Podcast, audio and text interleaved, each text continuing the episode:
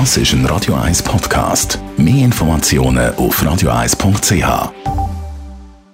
Espresso, Latte Macchiato oder lieber ein Cappuccino? Es ist Zeit für die Radio 1 Kaffeepause mit der Serafina Loginbühl. Präsentiert von der Kaffeezentrale. Kaffee für Gourmets. www.kaffeezentrale.ch Stimmt eigentlich, Serafina Luginbühl, äh, das Gerücht, das man immer mal wieder hört, dass man schneller nüchtern wird, wenn man noch zu viel Alkohol und Kaffee trinkt? Nicht ganz. Der Kaffee macht einem nicht nüchtern, aber wach. Wirkt also dem Müdmach-Effekt vom Alkohol entgegen und darum haben dann viele Leute das Gefühl, wenn sie einen Kaffee nach einer Flasche Wein trinken, dass sie dann wieder nüchtern würden.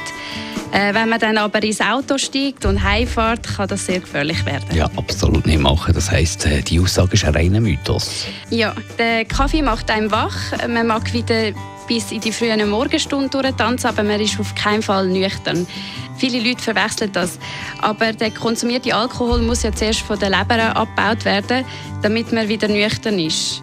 Und ähm, das Koffein tut den Prozess nicht beschleunigen oder den Alkohol im Blut auslösen. Die Radio 1 Kaffeepause, jeden Mittwoch nach der halben Zehn, ist präsentiert worden von der Kaffeezentrale. Kaffee für Gourmets. www.kaffeezentrale.ch